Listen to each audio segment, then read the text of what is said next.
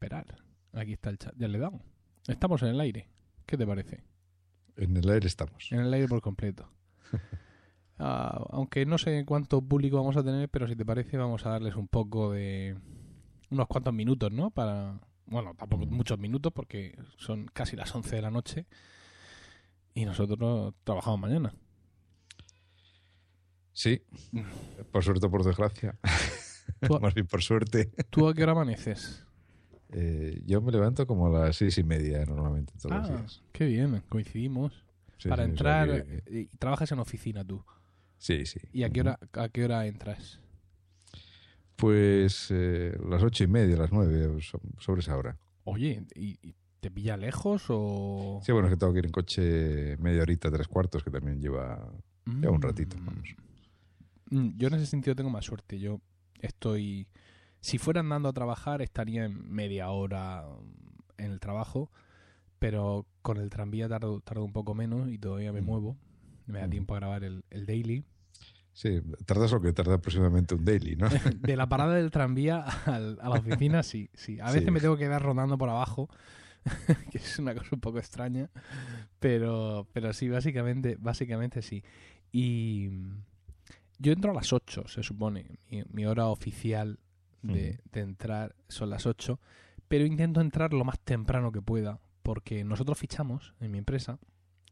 Tenemos un sistema de esto de reloj con tarjetita para fichar. Sí. Entonces, pues todos los minutos que arañas, por así decirlo, son minutos que, que tarde o temprano pues vas a poder beneficiarte de ellos, ¿no? Entonces, pues en ocasiones me gusta tener ahí mi stock de horas, ¿no? Por Sí. lo que por lo que pueda pasar, por si la necesito para sobre todo para cosas de ocio, ¿no? Porque tienes que ir al médico o cualquier cosa, evidentemente no hay no hay ningún problema, ¿no? Pero si hay cualquier otra cosa o incluso en algún momento que por comodidad nuestra aquí en casa pues decidimos, venga, hoy pues voy a llevar yo y la nena al cole en vez de tú. Sí. Si mi mujer tiene algún juicio por ahí, le pilla todo algo un poco de mano, pues para eso me guardo los esas horas, por así decirlo. Ya que estamos en este momento mm, pre-podcast o after dark, o bueno, sería pre- pre-dark, no, no sé muy bien por qué. ¿Te puedes creer que le he puesto Emilcar 60 y 61? en fin, luego le cambiaré. Dime, dime. Eh, no, no, no, no, bueno, sí, lo que, lo que iba a preguntar, que estamos en este momento de, de previo tal. Hay una, hay una pregunta que me corrió en la mente después de escuchar eh, cientos de veces eh, los Milcar Daily y tal, que es ¿de dónde viene el término pasión ribereña?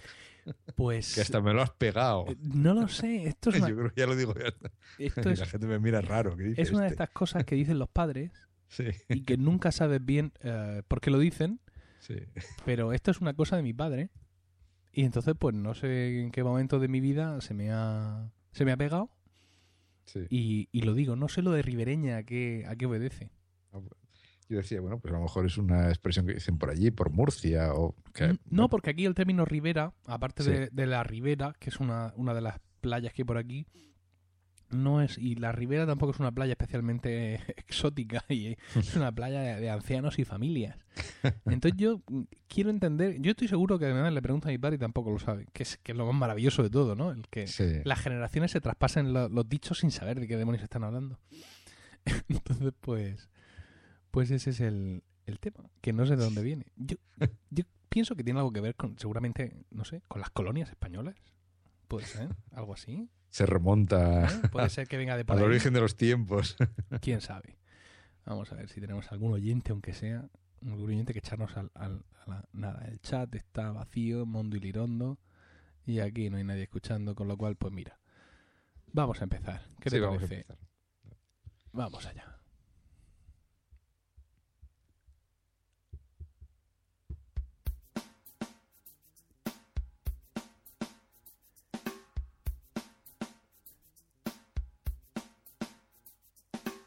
Bienvenidos a Emilcar.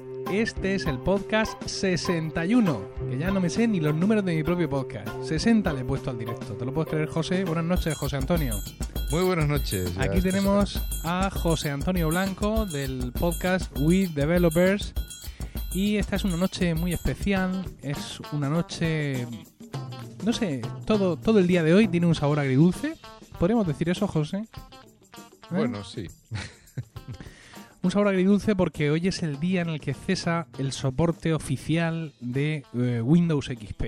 Sí, efectivamente, eh, no he dicho la entradilla oficial del podcast, que es, eh, como quizás recordéis, muy buenas. Espero que estéis todos bien en el momento de escuchar este podcast y dispuestos a pasar un rato juntos hablando de Apple y de sus productos, porque no vamos a hablar de Apple y sus productos. Bueno, algo hablaremos, pero el tema de hoy es XP, que hoy cesa en su soporte oficial. Y como he dicho esta mañana en el Emilcar Daily, de alguna manera hoy despedimos a Windows XP, porque como veremos en el transcurso del podcast, eh, la cosa está muy lejos de despedir a Windows, a Windows XP. Eh, José Antonio eh, está aquí porque un cruce de emails en un momento dado nos excitó, ¿no? La... Sí, sí. Bueno, que, que nos hace falta bien poco para sí, sí, sí, realmente. excitarnos en el, en el sentido, en el sentido podcastero, de la palabra, evidentemente. Efectivamente. Y nos pareció que esta noche pues podía ser emblemática eh, para hablar un poco de todo esto y para hablar, pues eso, de, de- de Windows XP y evidentemente, ¿por qué no?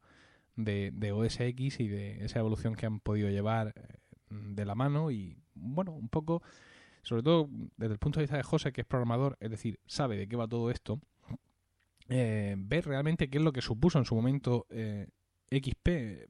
Evidentemente no... mm, las claves de por qué fue XP lo que prevaleció o, ya venía de atrás eh, de Windows 95 y de 98 y no OS X es una cosa que está más allá del software porque si estuviéramos centrándonos solo en, en el valor intrínseco del software no tendría explicación humana pero bueno podemos podemos ver un poco un poco todos estos temas y qué te parece si empezamos por la fecha es curioso porque documentándome para este para este podcast veo que ponen, eh, por ejemplo, en Al 1040, que es un artículo que tengo aquí muy breve, con, no con un contenido especialmente interesante, pero con un par de cosas que nos van a servir.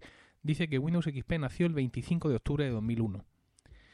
Y yo tengo en mis propias notas de mis propios artículos que eh, el 24 de marzo de 2001, es decir, eh, mm, siete meses, sí, siete meses antes, nacía OS 10. Que no es OS X, que me tiran de, la len- de, la- de la- de las orejas siempre, es OS 10. La versión 10.0, Cheetah, salió al público ese 24 de marzo de 2001, tras unos pocos meses, creo que fueron siete, de, de beta pública. Es decir, que cuando salió XP ya estaba eh, eh, Cheetah ahí esperándolo, mm, pero no Cheetah solo, sino también Puma, porque el 25 de septiembre de 2001 ya había salido la versión 10.1 de, de OS 10, la versión Puma, porque esta de Cheetah fue calificada de broma cruel por, por algunos vaqueros de entonces. Aquello no funcionaba, tenía muchísimos problemas y Sí. tuvieron que ir rápidamente a Puma. Entonces, Sí, de, Eh, de hecho, yo creo que maqueros de aquella época creo que se refieren cariñosamente como la beta 2 y la beta 3. Porque es más o menos lo que fueron, ¿no? Además, bueno, el caso de la 10.0, pues eh, evidentemente duró 3-4 meses y, y no había por dónde cogerla, pero, pero bueno. eh, existieron versiones intermedias, ¿eh? O sea, esta 0, esta 10.0 Cheetah, eh, tuvo hasta la 10.0.4, aquí lo tengo, que salió el 22 de junio de 2001. Eh, pero vamos, rápidamente salió salió Puma, que además fue actualización gratuita mediante CD para los usuarios de Cheetah. ¿Qué te parece? Mediante CD. Aquello sería un, un festival del humor, ¿no? La distribución de aquellos CDs, no sé si mediante... Bueno, como, como tampoco ten- tendrían muchos usuarios pues, por Sí, aquella época. efectivamente. Lo mismo se fueron pasando por Cupertino. Oye, iros pasando por aquí que los tenemos en una caja. Bueno, el caso es que, fíjate, si es que la cabra tira al monte. Queremos hacer un podcast sobre Windows XP y ya estamos hablando de, de OS 10. Estamos, estamos estableciendo el contexto histórico. Pero bueno, vamos, vamos, a, vamos a centrarnos un poco en, en XP. Yo en 2001 ya, eh, ya estaba trabajando. Es decir, ya había eh, iniciado, ya había terminado mis estudios, ya había encontrado trabajo y ya estaba en el, en, en el asunto. Eh, cuando yo empecé mi, mi carrera profesional estaba en el año 99 y yo recuerdo en un momento dado que mi empresa, la empresa que además en la que estoy actualmente, eh, compramos licencias de XP y que se seguía vendiendo todavía Windows 98 y estuvimos dudando porque mm, nos daba la sensación de que Windows 98 estaba todo como muy estable y que Windows XP pues era solo un montón de colorines, ¿no? Y esto me, es lo primero que me llama la atención de, de las circunstancias en las que estamos hoy, porque hoy eh, concurren dos sistemas operativos vivos de Windows, Windows 7 y Windows 8.1. Y aunque Windows 7 tiene también puesta fecha de cese de soporte eh, técnico, es decir, ya hay una fecha para Windows 7 igual con las mismas consecuencias que la de hoy para Windows XP, sin embargo encontramos que todavía hay gente, y no gente, sino empresas, que se están actualizando a Windows 7. ¿Por qué hace Microsoft esto? ¿Qué hay dentro de todo este código? ¿Por, ¿Qué explicación técnica, si es que la hay y la conoces, hay, existe para que Microsoft mantenga siempre mm, los sistemas operativos no ya vivos, sino vendiéndolos y la gente actualizándose a ellos en vez de las últimas versiones. ¿Por qué? Yo, yo, creo que es un problema que ha tenido Microsoft de base desde siempre, ¿no? Esa, esa obsesión que, que, ha tenido siempre por mantener la compatibilidad a toda costa, aunque parece que últimamente, afortunadamente, ya van superando ese, ese trauma de, de, su infancia. Pero, pero necesita mantener esa base de usuarios que utilizan aplicaciones vetustas que, corren casi solo en MS2 y, no, hay forma de hacerlas correr en otro sitio. Y, me da la impresión de que es por eso, ¿no? De que siempre mantienen la carta, la versión anterior como, como comodín, pues para si la gente se quiere actualizar más despacio. Bueno, además también hay que tener en cuenta que eh, XP, vamos, hasta que salió el infame Windows Vista, pues estuvo un montón de años en el, en el mercado, ¿no? Entonces, era la única versión de Windows disponible y, mucha gente le ha costado mucho superar esa fase también, actualizarse una nueva versión de Windows, aunque sea Windows 7. Yo creo que es una combinación de, ambos, de ambos factores, ¿no? Sí, pero mm, sigo sin entender, es decir, eh, hay una cosa que evidentemente no entiendo, pero no es lo que vamos a discutir hoy, es por qué Microsoft no hace borrón y cuenta nueva. Porque lo único que está haciendo es lastrar su propio futuro, ¿no? Es decir, mm, hay muchas aplicaciones de XP que siguen corriendo en 8.1, hasta donde yo sé. ¿No? Es decir, no ha habido una ruptura. Mm, no, no, tampoco es que haya habido una ruptura, una ruptura radical, vamos. Eh, lo que pasa es que mm, mientras estaba, bueno, cuando tenía XP en el mercado, eh, eh, yo creo que un poco se les fue mucho, un poco mucho la pinza, ¿vale? Eh, en la época de cuando Bill Gates estaba todavía en la compañía, intentaron construir Longhorn, que era aquel sistema operativo que tenía todas las maravillas del mundo mundial y que iba a ser la repera con un sistema de ficheros, con una base de datos por detrás y que iba a hacer no sé qué, no sé qué más y al final pues eh, tuvieron que tirarlo todo abajo porque aquello no había máquina que lo moviera, ¿no? Por lo menos en, aquella época no, no había máquina que pudiera mover aquello, ¿no? Entonces se dieron cuenta de que iban cuesta abajo y sin frenos y, tuvieron que parar todo, tirar absolutamente todo lo que habían hecho en Longhorn, o prácticamente todo, porque se salvó muy poca cosa de aquello, y, y, empezar de nuevo otra vez a lo que, lo que sería Windows Vista, ¿no? Que aunque Vista fue un poco desastroso, pero sí fue un poco la base que le permitió a eh, luego construir Windows 7, que fue ya la versión un poco más potable de Vista, ¿no? corrigiendo todos los, problemas que tenía.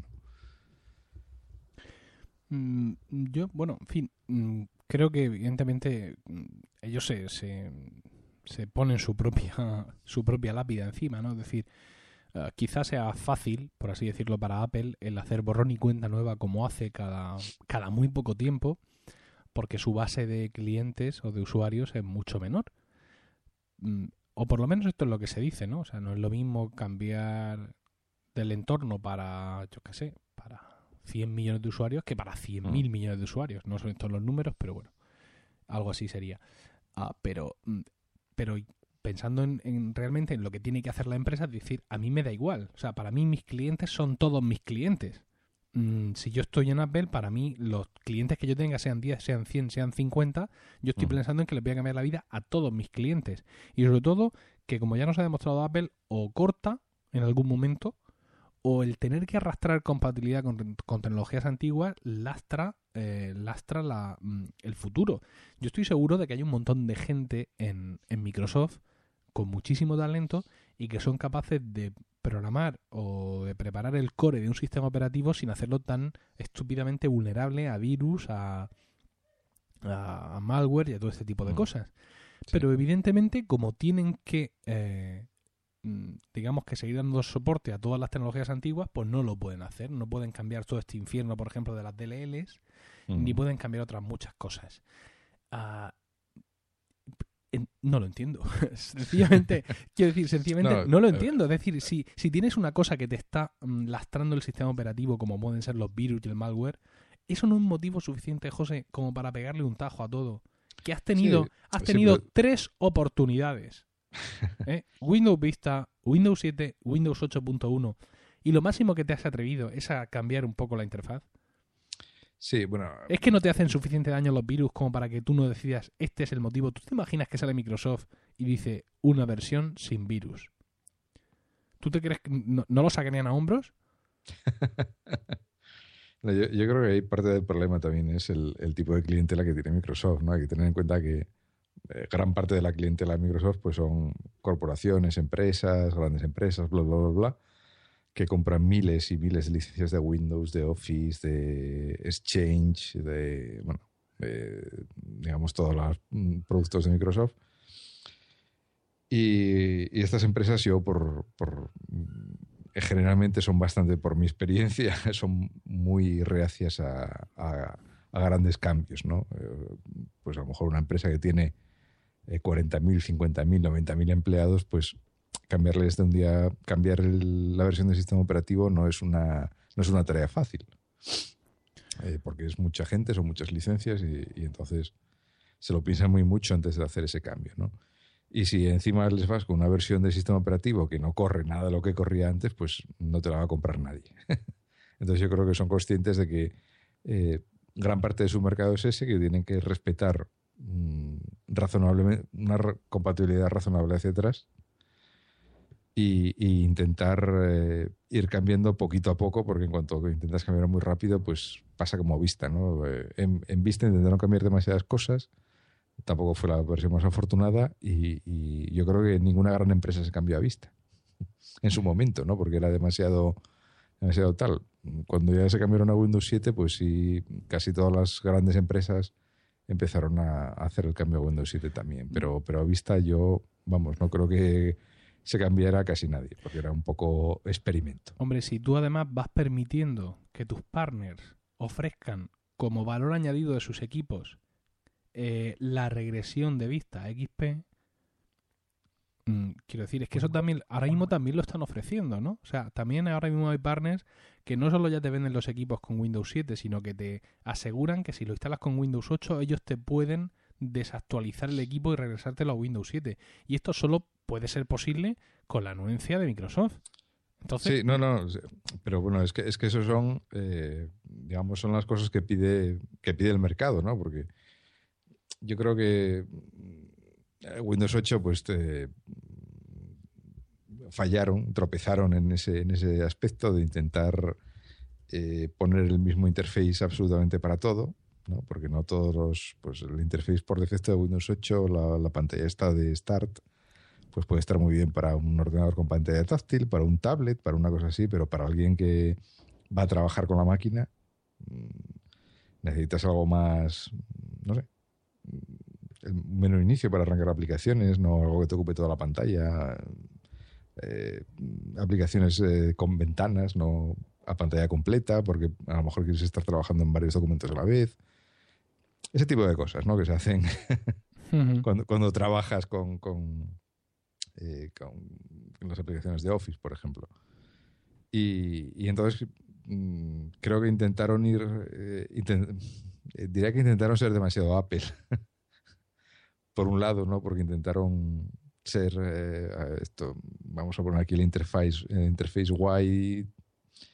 Eh, por defecto te lo vas a comer quieras o no, vas a tener que trabajar con él y tal y, no funcionó. No, funcionó porque la gente mm, era demasiado demasiado cambio, sobre todo para, digo, para un ordenador de escritorio con teclado y ratón que, que, no tiene nada que hacer con esa interfaz, ¿no? que no, no, no, no sirve absolutamente para nada en ese caso. Pero eso es porque no, ellos no se creen, o sea, no, no hay una fe en, en, lo que están haciendo. No hay un, esta mañana en, en, el daily hablaba del compromiso con la aplicación. O sea, aprende a usar tus propias malditas aplicaciones, ¿no?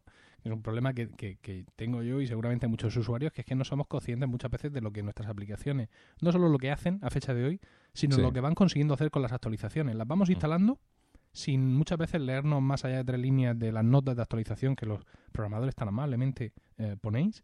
Y al final te encuentras con un programa que usas para tres cosas cuando resulta mm. que hace 300, ¿no? Sí, sí, eso es muy Esa falta de compromiso me parece que es la misma que ha estado teniendo Microsoft hasta la fecha con, con sus nuevos productos. Ahora, ahora tengo la sensación de que todo es algo distinto, ¿no? Yo estaba escuchando el otro día a, Tejedor 1964 en, en, su podcast que recomendé, Mayor en 10 minutos, este hombre es un hombre que tiene todo su ecosistema en, Windows y me hablaba efectivamente de que se ha comprado una Xbox One y que muy bien, pues porque tiene la misma interfaz que su tablet Windows, la misma interfaz que su Windows 8.1, lo tiene todo homogéneo, lo tiene todo en su nube de Microsoft, como quiera que le hayan puesto, y ahí como, o sea, me dio la sensación de una coherencia que yo hasta ahora pues no había eh, percibido en, en, Microsoft.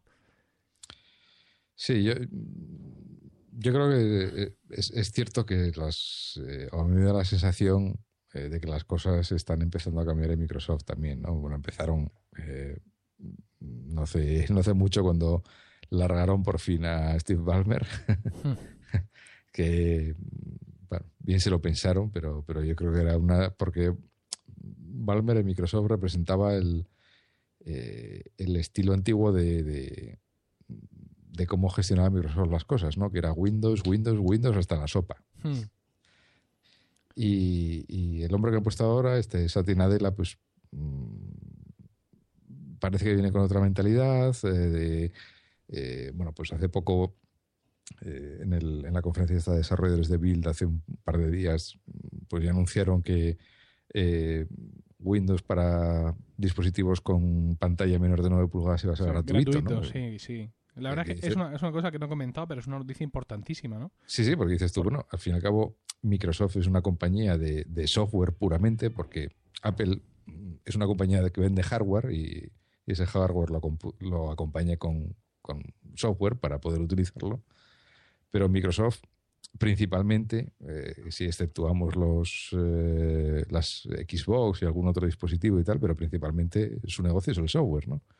Entonces, que una compañía cuyo principal negocio es el software regale el, sistema operativo, pues es un poco es un poco importante, ¿no? Eh, tampoco quiero decir, tampoco vale el ejemplo de Google porque Google también regala Android o la base de Android, aunque con unas condiciones ciertamente leoninas. Si quieres utilizar las aplicaciones core de, Gmail, Maps, etcétera. Pero bueno, también es cierto que el negocio principal de Google no es, eh, no es eh, Android, ¿no? Es la publicidad. No me, no me, saques el tema de Google, porque he quedado más o menos bien en el podcast anterior, hablando con, con Yago, y no quiero volver a envenenarme. Eh, mencionabas antes el, el, tema de las grandes empresas, ¿no? Como un argumento contra la actualización, ¿no? Porque evidentemente yo también lo vivo, mi empresa no es una empresa demasiado grande, lo suficiente. Somos unos 25 equipos, por así decirlo, eh, servidores aparte, y es lo suficientemente grande como para que un cambio mm, sea, sea algo a estudiar más despacio, ¿no? Pero mm, volviendo a jugar la carta de la seguridad, es decir, una empresa, digamos, más grande que la mía, una empresa con 50, 100 trabajadores, el problema de la seguridad ya es un problema eh, mayúsculo. Es decir, en mi empresa simplemente basta con que el jefe se pase soltando pescozones por el pasillo y nos tira todos firmes. Mm. Eh, pero una empresa de, 100, de 50 o 100 tíos, el tema de la seguridad es para ti un problema y grave en cuanto a firewall, en cuanto a qué se pinchan los USBs en los equipos, en cuanto a dónde se está metiendo la gente o dónde se está dejando de meter y los virus y si te mandan un Word y lo abres sin... O sea, yo pienso que una empresa de, ese volumen tendría que abrazar y, y amar mm, defectiblemente cualquier sistema operativo sin virus que se le proponga. Entonces, eh, ¿qué, ¿qué prefiero? ¿Mantenerme inmóvil con este sistema operativo que me sé de memoria de hace 13 años y que me permite mantener esta mierda de equipos que tengo y no gastarme un duro en mejorarlos, o prefiero mm, por fin dormir ¿no? O sea, olvidarme de los virus, olvidarme del spyware, olvidarme de, de, de todo. Yo, mm, no sé, quizá me falta estar en un puesto directivo con verdaderas responsabilidades respecto de todo esto para tener otro punto de vista, pero yo ahora mismo apostaría por la seguridad. Sí, pero bueno, tú piensas que también las, la- las grandes empresas, la, seguridad también, pues si, si no la proporciona Mi- Microsoft, eh, la proporciona otro proveedor, ¿no? Pero tienes que estar pendiente. ¿Sabes? Tienes que estar con un antivirus, tienes que ver Hmm. cómo te funciona, eh, instalarlo y controlarlo en todos los equipos, asegurarte que se te están instalando las últimas actualizaciones. En algún momento de tu vida, porque la vida es así, el toro te va a pillar y te vas a comer un virus de que ha salido hace cinco minutos cuando tu proveedor de antivirus todavía no ha encontrado la manera o no ha fabricado la vacuna. Es decir, mm, mm, no sé, es que estás en el alambre. Sí, bueno, yo creo que son factores de riesgo que, que, tiene, que se tienen en cuenta y evidentemente nada, nada te quita de que eso, lo que como tú dices, ¿no? Mañana salga un virus como pasó en el pasado, mm, alguno de estos virus muy conocidos que, que montó la de la del demonio, ¿no? Y mm, un montón de empresas infectadas y tal, porque, porque bueno, eh, utilizan algún tipo de exploit eh, desconocido de esa versión del, del sistema operativo y se cuelan hasta la cocina. Pero, pero bueno, yo mi impresión es que eh, sí están intentando hacer eh, esos cambios, lo que pasa es que yo creo que están dando un poco bandazos, ¿no? Como te decía, pues Windows 8 ha sido el experimento de vamos a hacer el sistema operativo más orientado a consumo que a empresa, ¿no? Pues eh, por eso el interface táctil, el aspecto de tablet y tal, pues eh, como te decía, va- vamos a jugar a ser un poco Apple y vamos a hacer una versión del sistema operativo más orientada a consumo. Y, se han dado el piñazo. Porque la gente pedía, las empresas no, no instalan Windows 8 o si lo instalan pues eh, se, aca- se arrepienten y, o, los usuarios eh, cuando, eh, cuando lo ven eh, prefieren volver a Windows 7 porque es un interface más conocido y tal. Y entonces yo creo que ahora con esta actualización que han sacado ahora de Windows 8.1 pues intentan reconducir un poco la situación y, contentar un poco a todas las partes, ¿no? Volver un poco al interface anterior, manteniendo algunas de las características de Windows 8 y, y seguir evolucionando por ese camino. Hombre, yo supongo eh, que mi empresa cuando actualicemos a Windows 8, porque mm, por motivos de, de producción, por así decirlo, no lo hemos podido hacer todavía, eh, pero cuando lo hagamos yo supongo que va a ser un shock porque eh, la mayoría de mis compañeros tienen Windows en casa y yo estoy seguro que el que más tiene tiene Windows 7, que por lo que sé es bastante parecido eh, físicamente, por decirlo de alguna manera, a, a Windows XP, ¿no? Y, y claro, pues ahí el informático va a tener que echar el resto Mm. y, y echarnos un cable, pero mm, estuvimos planteándonos el migrar a Windows 7, Sí. como por ejemplo me parece, me parece, ¿eh? que ha hecho Vodafone en España y que ha hecho Orange y que además lo han hecho recientemente. Pero claro, el informático me señaló, es que tenéis ya una fecha de, de cese de, de soporte oficial. Y dado que, como ya hemos comentado, las empresas son bastante inmóviles a la hora de hacer todos estos cambios, pues vamos a pegar el salto. Quiero decir, si ya que estamos, ¿no? Ya. Sí, sí, sí, sí, bueno, sí, tiene, tiene sentido. Entonces, hay, hay otra cuestión también relativa, relativa a la seguridad y que yo pienso que tendría que estimular el, el cambio. Yo, yo, como ya he comentado ya hasta la saciedad, estoy usando Windows XP en el trabajo y desde hace unos días nos está lanzando unos mensajes apocalípticos de que el milenarismo va a llegar y de que el soporte Esto- va a finalizar. Esto y, va a explotar. Sí. Y además yo tengo instalado Microsoft Essentials, el antivirus, este, este antivirus Lite que tiene Microsoft, que hoy ha dejado de funcionar. Eh, ha dicho, hasta aquí hemos llegado. Ah, qué majo. Sí, sí, Joder. sí, sí, ha dicho que como se ha acabado el soporte, que aquí se ha sacado, se ha acabado el soporte para todo el mundo. Entonces, pues hemos tenido en algunos equipos que desinstalarlo e instalar eh, Avast o cualquiera de las otras opciones porque eh, realmente ya hemos comprobado que a nosotros con un antivirus de este estilo en concreto no, nos vale. Sí. Eh, me preguntaba, mira, me dicen aquí en el chat que si efectivamente en Vodafone, en Vodafone han migrado a, a Windows 7. Eh, eh, ¿El qué? ¿El que iba a decir yo? Ah. Ah, sí, me preguntaba yo. Bueno, me preguntaban incluso mis compañeros.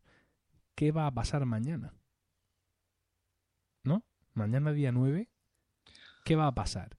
Y yo les decía, pues hombre, a ver si mm, mm, te cuento yo mi teoría y tú ahora me, corriges o me aumentas.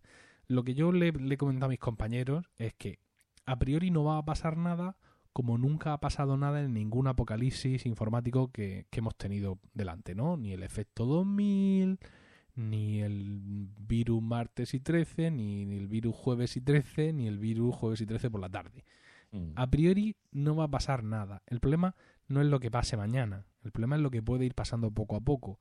Puede haber vulnerabilidades de Windows XP que se descubran o que ya estén descubiertas. Efectivamente, claro. Y mm. un montón de hackers muy malvados pueden lanzar un ataque masivo contra todos los Windows XP que se encuentren conectados a Internet y nuestro el problema no va a ser que nos borren el ordenador o alguna cosa de esas, o que nos roben la información, porque evidentemente mi empresa maneja información confidencial como cualquier otra empresa, pero ningún hacker, yo qué sé, afgano o, indio va a sacar la información de mi empresa, no me interesa para nada, ni va a haber nadie que se la compre. Pero ¿qué es lo que pueden hacer? Que lo leí hace poco. Pues pueden coger y todos los ordenadores de mi empresa, transformarlos en zombies y que su ya mm, pobre capacidad de proceso quede eh, subvertida a una organización maligna, supranación, supramundial, como Spectra, por ejemplo, eh, para con toda la potencia de todos esos zombies, pues conseguir tirar abajo redes importantes o Dios sabe hacer qué. En el caso, en definitiva, es una jodienda, por así decirlo, porque te baja el rendimiento, te baja la velocidad de internet, te, te, te dejan hecho mixtos. Y tú estás dando vueltas y no sabes por qué y no hay manera de encontrar el, asunto, ¿no? Lo, que te está pasando, ¿no? Entonces, claro, esto no te va a pasar mañana, no te va a pasar pasado, seguramente si te pasa no te vas a enterar, mm, pero es uno de los riesgos que hay, ¿no? Y esto a una empresa le tiene que preocupar más que a un particular. Sí, no, evidentemente, porque quiero decir, una empresa, eh, los ordenadores son una una herramienta fundamental del trabajo y, los datos que tienes en ellos almacenados también. Y, bueno, como tú decías, ¿no? O sea, que, que, Microsoft eh, diga que se termina el soporte, pues no quiere decir que el ordenador vaya a dejar de funcionar mañana, evidentemente. Pero no se van a preocupar más de parchear ni tapar ningún agujero de seguridad a partir de hoy. Pues eh, si corres Windows XP, eh, y Windows XP, como seguramente tendrá, tendrá 40.000 mm, agujeros por donde colarse. Bueno, quizás han tapado, en todos estos años han tapado la mitad, 20.000. Tendrá 20.000 agujeros por donde colarse y, mm, seguramente pues eh, alguien encuentre ese, ese agujero para colarse y, entre, ¿no? Y, y, no vas a tener no vas a tener ninguna actualización de seguridad que te permita ir tapando esos agujeros eh, y que impedirían que tu ordenador quedara vulnerable, ¿no? Ya si encima el antivirus se desactiva, pues ya es una invitación a decir, ahora estás eh, completamente solo. ahora es tu problema si te pasa cualquier cosa, ¿no? Mm, yo pienso que el hecho de que no pase nada, aparentemente, solo va a servir para envalentonar a la gente. ¿Sabes? Eh, ¿no? Se asoman, se asoman así, asoman las orejas. a, lo mejor lo que tenía que haber dicho Microsoft es eh, a, partir del día 8 no arranca ya el ordenador, entonces ya verías como sí, todo el mundo se migraba a una versión nueva. Algo así, no sé, hay, hay maneras y maneras de forzarlo. Mm, lo que pasa es que hay un montón de intereses cruzados, por ejemplo, uh, podrían mm, las versiones próximas de, de Google Chrome, por ejemplo, de Firefox o lo que sea, podrían dejar de funcionar en XP eh, YouTube, por ejemplo, podría detectar que estás en XP y me da igual el navegador que tengas, aunque esté mm, compilado esta mañana, no te dejo que funciones. Pero claro, toda esa gente dice, pues esto es una guerra que a mí me, da igual, ni me va ni me viene, ah, ah, porque me voy a poner yo a martirizar a la gente que tiene Windows XP, ¿no? Es, problema del usuario, vamos. Sí, sí, sí. Entonces, pues, eh, claro, te encuentras ahí con que con que eso va, a seguir estando va a seguir estando ahí, ¿no? Habría quien pudiera decir, pero bueno, qué manía le tenéis al pobre Windows XP, ¿no? Que, que, ganas de, limpiarlo, pero es que yo, poniéndome un poco, un poco extremo, su existencia me parece casi ofensiva, directamente. Es decir, ese tipo de cosas son las que impiden progresar a la humanidad. así en general, ¿no? El hecho de... eh, Bueno, quiero decir, es que para apagar el ordenador te tienes que ir al menú de inicio. O sea, es que mm, hay cosas que cuando estás, cuando es como cuando estás en una relación tormentosa, Sí. y, ¿sabes? Tú no lo ves, todos los demás ven que esa relación no te interesa ni a ti ni a ella hasta que no sales y entonces te das cuenta. Pues esto es lo mismo. Cuando yo salí y vi que para apagar el ordenador tenía que ir al botón de inicio, dije, pero vamos a ver, ¿pero esto a quién se le ha ocurrido? Y sobre todo, ¿cómo lo hemos podido aceptar todos tan alegremente? ¿No? Entonces, eso, bueno, evidentemente es una tontería, pero seguro que hay Sí. muchas cosas técnicas por debajo que, como ya hemos hablado al principio, siguen lastrando incluso el mm, brillante eh, Windows 8.1 que está ahí el pobre intentando conseguir el amor de la gente. Bueno, mm, yo te diría que, bueno, eh, lo que pasa es que el, el problema que tuvo Windows XP, Windows XP no fue, no, bueno, como, como demostró por los años que duró, no fue una mala, una mala versión de Windows. Eh, lo que pasa es que lo tuvimos entre nosotros demasiado tiempo y al final, pues, apestaba un poco, ¿no? Sobre todo porque según fue evolucionando el hardware, pues eh, las actualizaciones de- del sistema operativo no, no iban, era ya parchear lo parcheado mil veces para, para soportar eh, dispositivos modernos y ese tipo de cosas, ¿no? Pero bueno, a mí se me gustaría recordar que, eh, digamos, antes de XP, y esto en, Apple pasaba igual, o sea, no es que fuera un, no, es que fuera un problema exclusivo de Microsoft. Eh, antes de XP, eh, en, Microsoft había como dos ramas de, los sistemas operativos, ¿no? Los que venían de Windows NT, que eran, digamos, los que se utilizaban más en servidores y tal, que era el núcleo, que eran los que llaman los el núcleo competente, el que te per- permitía hacer multitarea preventiva, que se llama, ¿no? Eh, multitarea real, sin las aplicaciones pueden correr independientemente una de otra y aunque casque una, el sistema operativo y el resto de aplicaciones no se ven afectadas. Y había otra rama que era la que venía de Windows 95 y de 2, al fin y al cabo, del DOS. Windows 95, no- 98, Millennium Edition, que madre mía, con el Millennium Edition. Eh, que era multitarea cooperativa, corría por debajo de MS2, al fin y al cabo, o sea, era un- una chambonada, eso sí que era bastante chambonada el invento para correr Windows de aquella forma y tal, y eh, una aplicación podía echar debajo toda la máquina sin ningún problema, ese tipo de cosas, ¿no?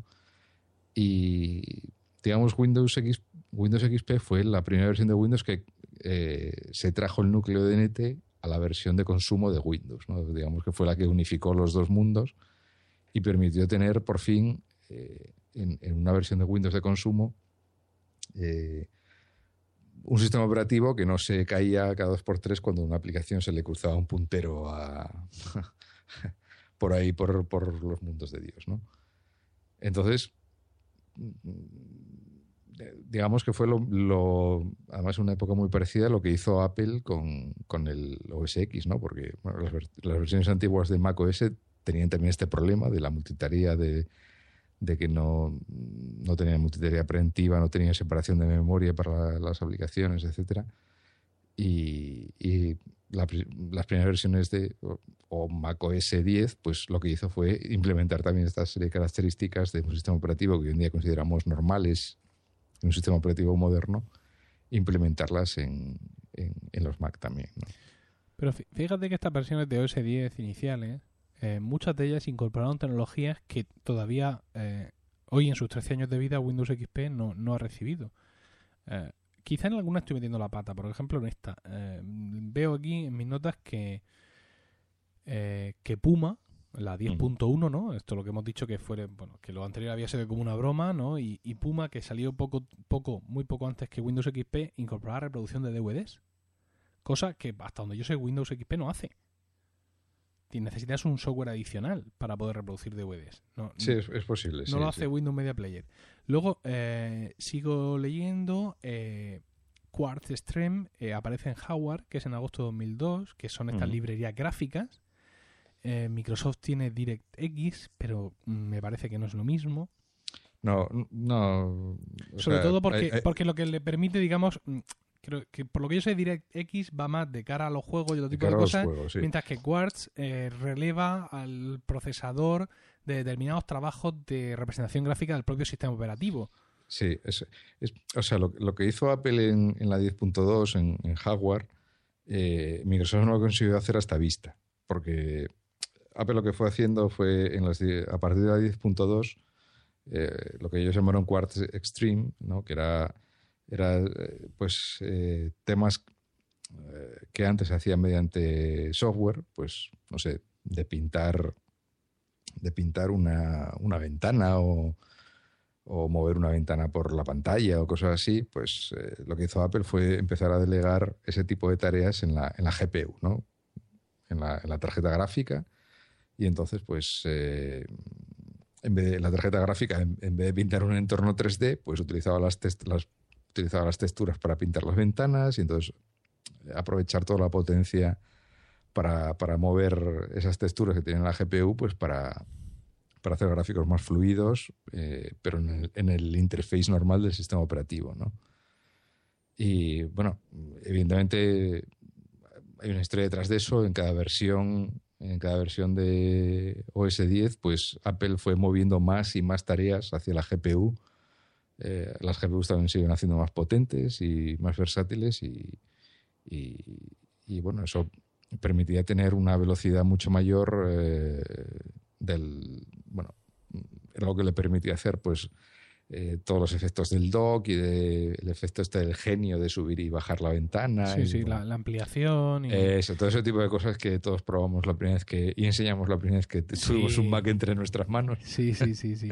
pues todo eso es, era gracias a, Quartz Stream. Sí, fíjate que en el, en el número 20 de, de la revista Mac Today yo escribí un, un, artículo donde fui hablando de todas las versiones que había habido de OS 10 antes de Mavericks y escribo, fíjate qué majo soy. Panther también fue un sistema longevo, que casi alcanzó los dos años de vida. longevo. dos años de vida. esa, es mi idea de longevo cuando me, repaso, como tú ya hiciste en, un podcast de, de muy, muy bueno, toda la historia de, de, OS 10. Si te parece, seguimos con, con Tiger, que lo tuvimos entre nosotros en abril de 2005. Y eh, incorpora algunas tecnologías como el dashboard, las carpetas inteligentes, Spotlight, VoiceOver y Automator.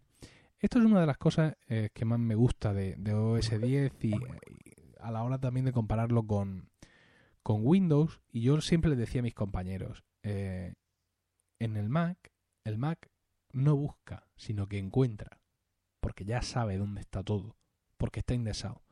Sin embargo, nadie que yo conozca, nadie, ninguna persona que yo conozca viva, usa la búsqueda de Windows XP, la búsqueda del sistema, esa que sale un perro.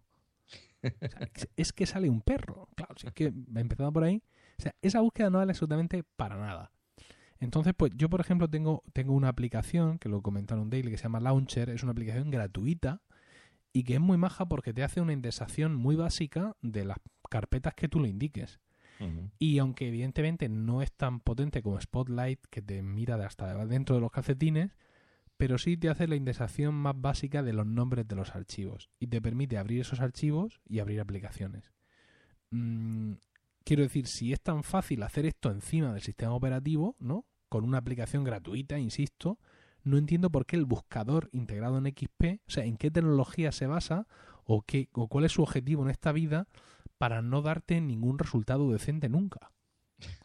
¿No? Entonces, eh, estamos hablando de 2001, 2014, en 2005 mm, Tiger ya incorpora Spotlight y yo sigo sin entender por qué XP en ningún momento ha tratado de resolver eso, ¿no? No sé.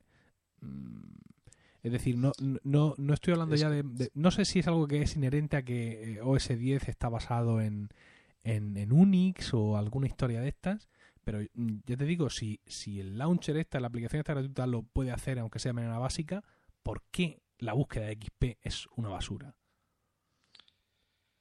No sé si ha mejorado en, las versiones posteriores. Es decir, no sé si se han atrevido a meterle mano hasta tal punto al, al, núcleo del sistema que ya controla todo lo que tiene dentro hasta este nivel. Pero me parece, por ejemplo, una diferencia mm, abismal entre un sistema operativo y otro. Y un buen motivo, insisto, mm, para mandarlo todo a la mierda y empezar desde cero. O sea, soy un sistema operativo que no soy capaz realmente de tener el control de qué archivos tengo bajo mi control. Hombre, yo, bueno, yo te puedo decir, en, Windows 7 la, búsqueda es, al menos usable. Mm. no es que sea perfecta o no, vamos, no llega, o a mi juicio no llega al nivel de, de Spotlight, pero bueno, por lo menos es usable y se puede se puede usar para, para, para, buscar cosas, ¿no? Es más lenta, más incómoda quizás, pero, pero bueno, no sé, mi sensación es que eh, para hacer cosas como Spotlight, pues se requiere una combinación de, de tecnologías en, en, varias capas del sistema operativo. Pues, por ejemplo, para implementar algo como Spotlight, pues no solo necesitas eh, un indexador, necesitas también algún tipo de sistema que, eh, que no, sé, en OS10 existe, que ahora no me acuerdo del nombre, con lo cual estoy quedando muy bien. Pero bueno, que lo que hace es, está controlando el sistema de ficheros y, va registrando qué ficheros has cambiado desde, desde, la última vez. Sí, pero mira, por ejemplo, el Service Pack 3, es decir, hmm. el XP tiene tres grandes actualizaciones, que son los llamados Service Pack, ¿no? El sistema operativo es en 2001, el Service Pack 1 viene un año después, en 2000, septiembre de 2002, el Service Pack 2 viene en agosto de 2004 y el Service Pack 3 viene en abril de 2008. Para cuando sale esto, en abril de 2008, nosotros, aquí los de la manzana, vamos por eh, Leopard. La diferencia que existe entre un eh, entre Leopard y SXP con SP3 es abismal. Es decir, ya estás en el pasado, amigo. ¿Por qué sacas un service pack en vez de remangarte y ponerte malos a la obra? Y efectivamente, como tú dices, hay mucho dentro del corazón del sistema operativo que impide que Windows XP tenga algo como Spotlight. Pero nada le ha impedido, ha impedido a no sé qué programador de no sé dónde hacerse una aplicación gratuita que te hace un indexado tan básico, ¿no? Y que seguramente podrían haber incluido o mejorado en estos Service Pack 3. Creo, creo que, que, hay una gran parte de la, de la usabilidad del sistema que o bien siempre les dio igual o bien que es que no daban para más. Sí, sí puede, haber, puede haber parte de eso también, ¿no? Bueno, también tienes, bueno, también tienes que tener en cuenta que eh, muchas de estas aplicaciones de terceros de Mac utilizan esos mismos servicios que utiliza Spotlight. Por ejemplo, eh, seguramente pues eh, Launcher o Alfred o alguna de estas puede valerse también del mismo servicio que te va notificando de los cambios que se hacen en el sistema de ficheros para no tener que estar vigilando constantemente ciertas carpetas para ver qué se cambia, sino que el sistema operativo te avise a ti cuando, cuando algo se cambia en la carpeta, ¿no? que es mucho más cómodo. Y, claro, una vez que tienes esos servicios implementados en el sistema, pues son todo ventajas ¿no? para las aplicaciones, porque mm, el mismo servicio que está utilizando el sistema operativo para implementar eh, eh, una de las funcionalidades eh, que tiene el sistema operativo para implementar Spotlight, la puedes aprovechar tú pues, para hacer este tipo de cosas. en, en XP pues desgraciadamente no, había tantas facilidades y, bueno, es lo que, lo que sucede al final, ¿no?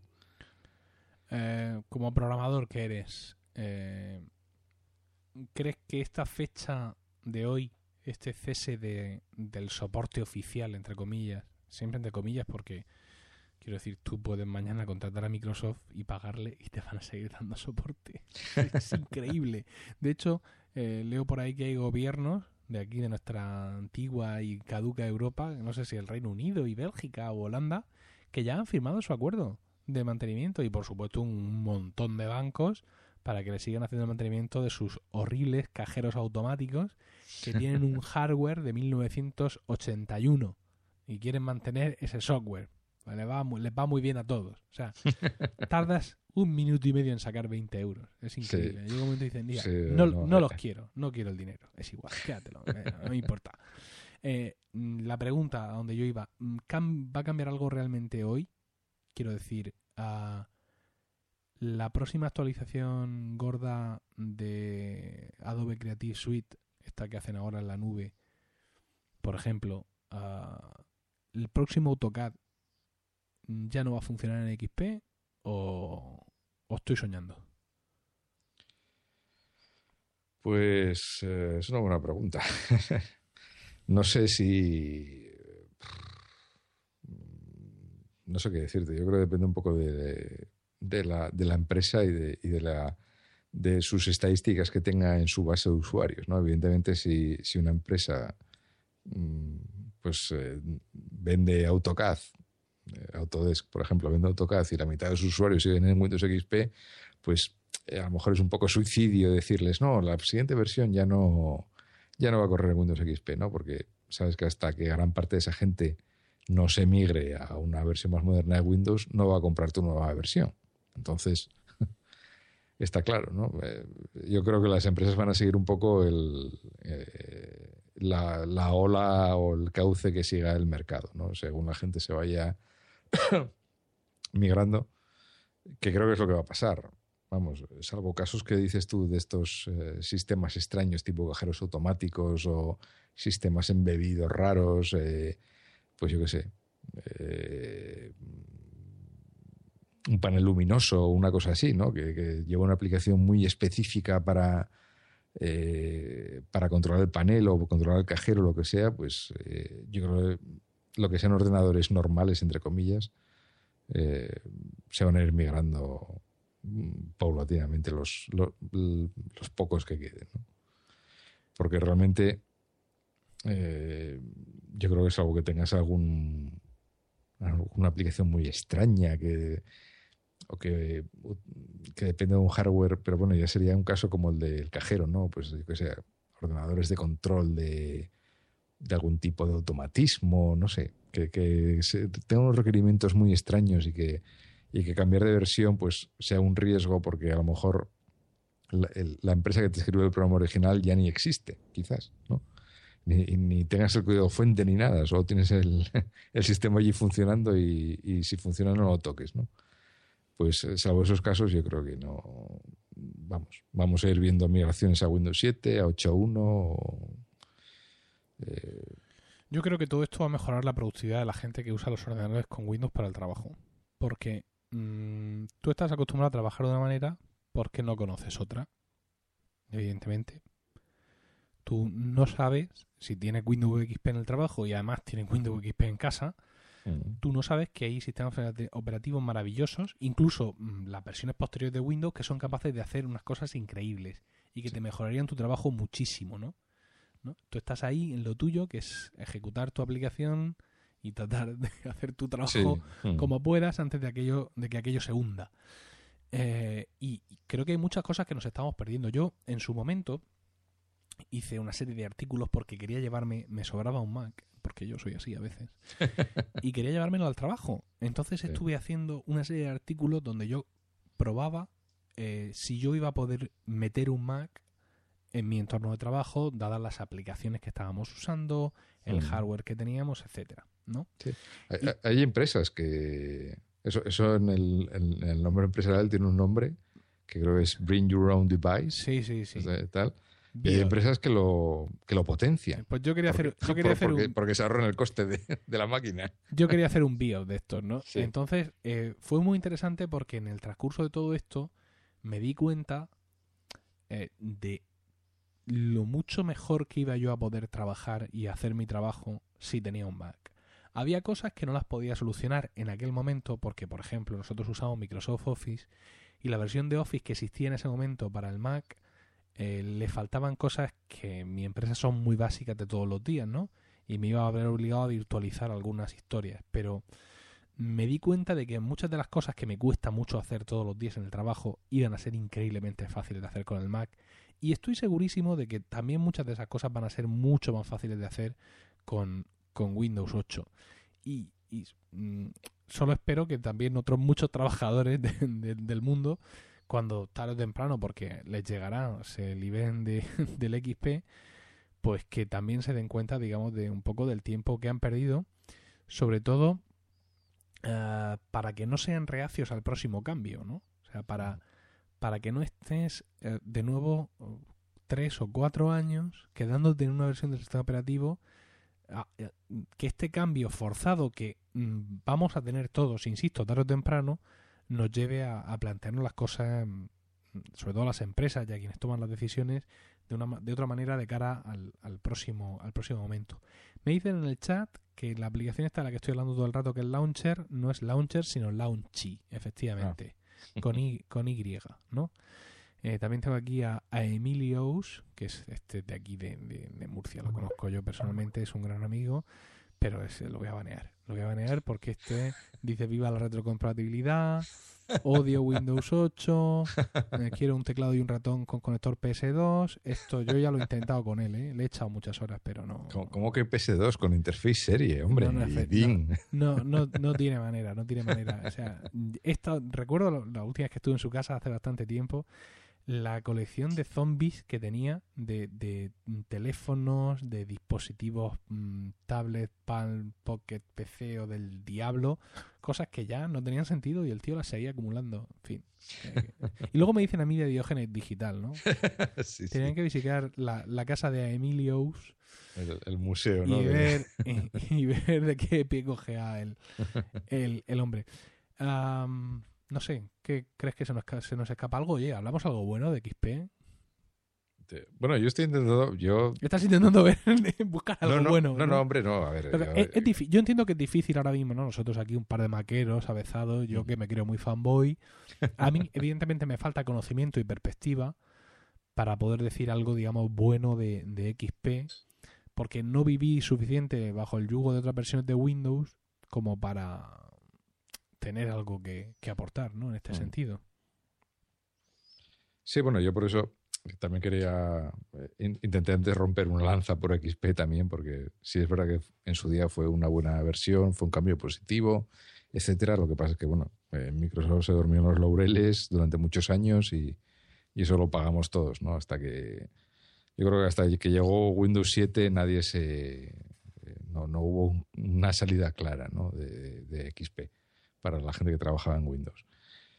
Y, sí, y, bueno, yo digamos que en la situación actual de Microsoft también la intento ver desde una perspectiva positiva, ¿no? De, eh, que, bueno, ahora son mucho más abiertos. eh, eh, he estado leyendo opiniones sobre las versiones estas de Office para iPad y todo el mundo parece estar de acuerdo en que son unas versiones fantásticas y que funcionan muy bien y que no son versiones descafeinadas de Office, sino que, que tal, incluso son mucho mejores que las versiones de Office que tienen para las para las tabletas de Windows 8. Sí, pero necesitas pagar 100 pavos al año para usarlas.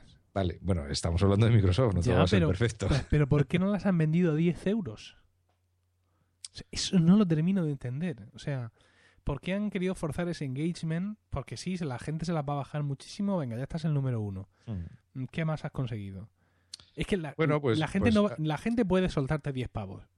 Pero si no lo estaba haciendo antes, es muy difícil que ahora empiecen a soltarte 100 pavos al año. Quiero decir, pero- esto lo entiendo yo y lo entiende cualquiera. Sí, pero a ver, Al también menos cualquiera, entender cualquiera de mi pueblo.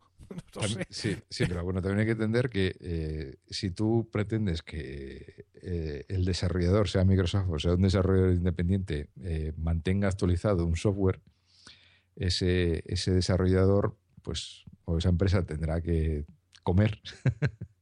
y entonces, pues a lo mejor con el primer pago, pues cubres los gastos de desarrollo de la primera versión, pero no a lo mejor de la segunda, ¿no? Entonces, por eso muchos desarrolladores se han ido a hacer eh, la versión app1, luego vuelves a pagar por la versión 2, vuelves a pagar por la versión 3, etcétera, ¿no? Porque,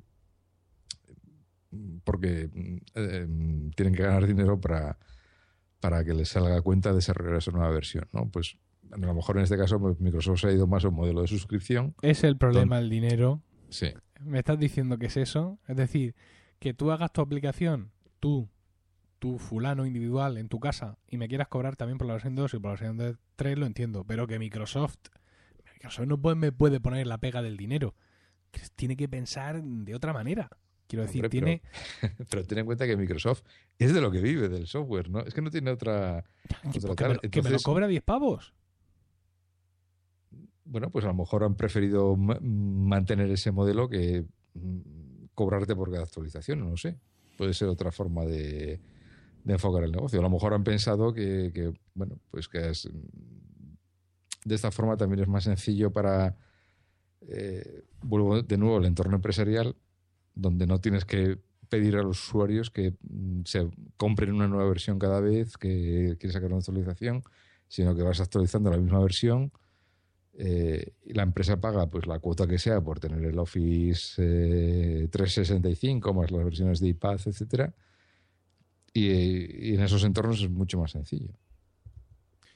Bueno, en estos momentos estoy entrando a mi cuenta de Twitter y estoy escribiendo vivamos juntos la cuenta atrás de Windows XP y un enlace a la web de Microsoft donde está este contador hacia atrás que en estos momentos va por 2 minutos 20 segundos evidentemente supongo que el contador está tuneado para llegar a, a, la medianoche en cada país del de el, día 8 ¿no? y aquí en España que es donde estamos tú y yo son las 23.57 y efectivamente ahora mismo quedan eh, un minuto y 57 segundos para que cese el soporte de Windows XP. evidentemente no va a pasar nada, ¿no? Pero decir, en estos momentos no hay nadie, no que sé, algún trabajador nocturno por ahí, su ordenador no va a ser catapultado a un pozo de mierda, por ejemplo, ni él tampoco, pero no deja de ser eh, curioso estar eh, ahora mismo viendo esta, esta página, no sé cuánta gente tendremos en directo ahora mismo, cuántos de los que están viendo Twitter están han visto ese tweet y estamos contemplando juntos, por así decirlo, este final, pues que tampoco es un final, realmente, porque al final lo que sobrevive es lo que la gente lo que la gente está usando y mañana en mi empresa todos los ordenadores se van a encender con Windows XP, insisto, no por maldad, sino porque por motivos de producción eh, no hemos podido. Es un cambio profundo, hay que formatear los ordenadores, hay muchos equipos que no van a valer y aunque lo tenemos mm, todo esto previsto con tiempo, pero el trabajo es el trabajo, ¿no? Sí. Pero mañana hay muchos ordenadores que se van a encender con Windows XP en muchas empresas mm, con el, con el, espíritu de venida por nosotros si tenéis huevos, ¿no? Entonces, van a seguir ahí funcionando. Eh, Dios quiera que no, yo no quiero que a nadie le pase nada, ¿no? Pero bueno, esto, esto está, está tocando a su fin. Mm, además tú piensas que es ya incluso por selección natural, ya, o sea, los ordenadores se estropean, los discos duros se... Nah, nah, Siempre habrá un tío, siempre hay un sitio dispuesto a instalarte una copia pirata. Además ha sido tan pirateable que ni siquiera necesitas que un tío te venda un clónico y te prometa que te lo va a instalar. Que te vendan el clónico que ya tú mismo te encargas de instalártelo. No sé si algún día nos quedaremos, José, sin drivers del hardware que, se, que soporten XP. Bueno, y los drivers genéricos están ahí. Mira, 4, 3, 2, 1. Ya está, no pasa nada. no ha pasado nada. Yo, ¿Qué decepción más grande de Microsoft? Esperaba algún efecto especial o algo, no sé. Microsoft nos decepciona hasta, hasta en la muerte. Son, son, para esto. Han llegado al cero y no ha pasado nada. Absolutamente nada. No ha pasado absolutamente nada. voy a refrescar la página por si acaso. Yo también la No, no, no. Quedarás todavía más decepcionado. Bueno, pues se ha acabado. O que contará hacia atrás, no sé, menos uno, menos Sí, sí, que, fuera un poco sincero, ¿no? Por lo menos hubiera sido un fallo simpático.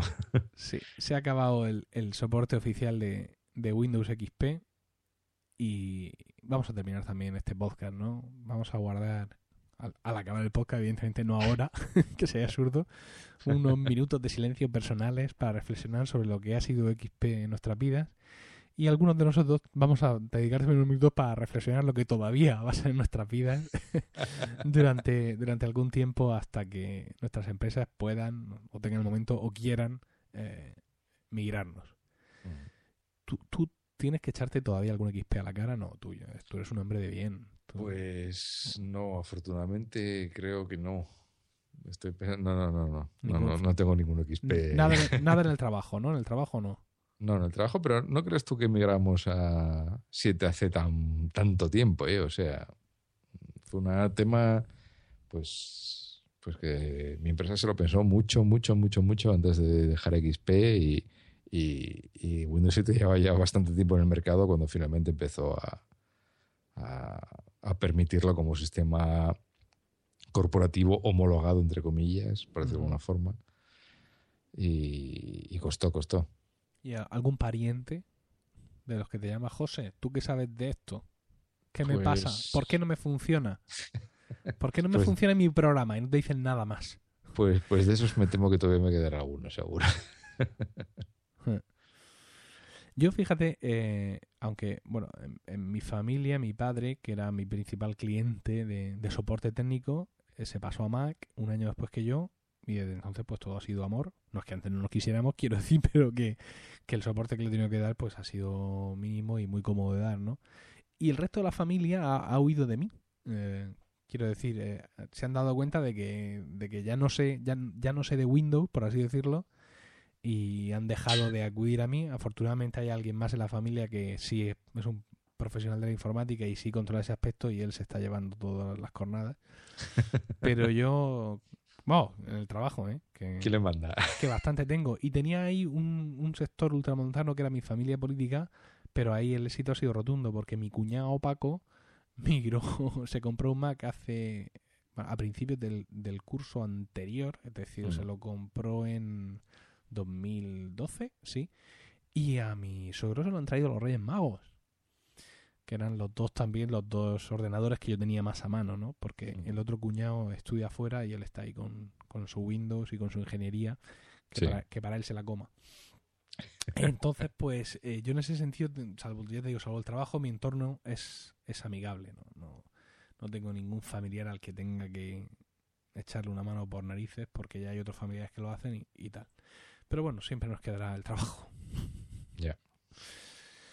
Bueno, pues José, muchísimas gracias por prestar tu, tu voz a, a este podcast, a este falso Emilcar 60, porque es 61, ahora lo corregiré, por haberme acompañado en esta noche tan, tan mágica, en este sabor agridulce de te quiero, pero Este- Este, este momento mágico que hemos vivido de llegar a cero y... que no ocurra nada, es, es el anticlímax. Esto, Sí, sí, sí. Ha sido... mira, Ha sido... Esto estaba en el contrato de en la extinción del contrato de Balmer. Sí, sí, yo dejo de ser CEO, no sé cuánto, pero tenéis que prometerme que cuando el contador llegue a cero no va a pasar nada. Sí, sí, ha sido un quentus interruptus. Sí.